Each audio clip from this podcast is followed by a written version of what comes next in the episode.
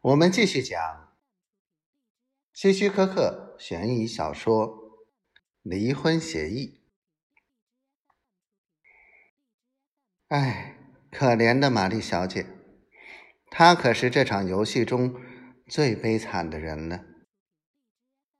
她自言自语地说：“也好，让她的死给哈利开个天大的玩笑吧。”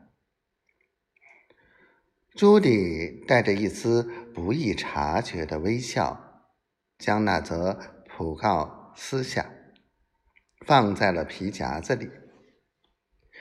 或许我可以给哈利再开一个玩笑，从佛罗里达把这则讣告给他寄去。想到这里，朱迪兴奋的几乎要大笑起来。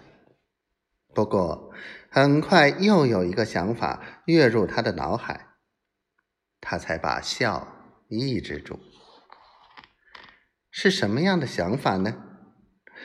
原来朱莉觉得，如果玛丽活着，他还会和哈利重新磋商离婚条件。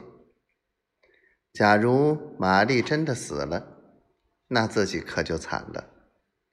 那样一来，他不仅不能分得更多的财产，甚至还可能连一点儿也分不到。想到这里，他的心情顿时郁闷起来，狠狠地把手中的香烟掐灭了。怎么办？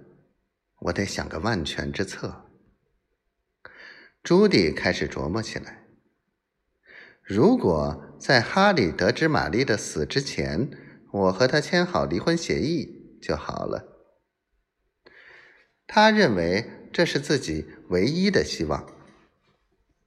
如果等哈利回到家，也许有人会给他打电话，也许他会给玛丽打电话，那么他很快就会知道这个消息了。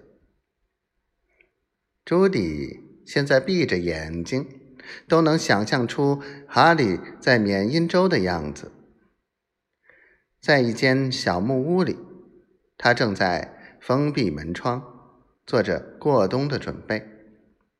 小木屋里没有电话，与外界联系很困难。不行，我不能再等了，他催促着自己。朱迪。迅速的把印有讣告的报纸塞进皮包，穿上大衣，然后抓过汽车钥匙就往外面的车库跑去。他要驾车去趟缅因州。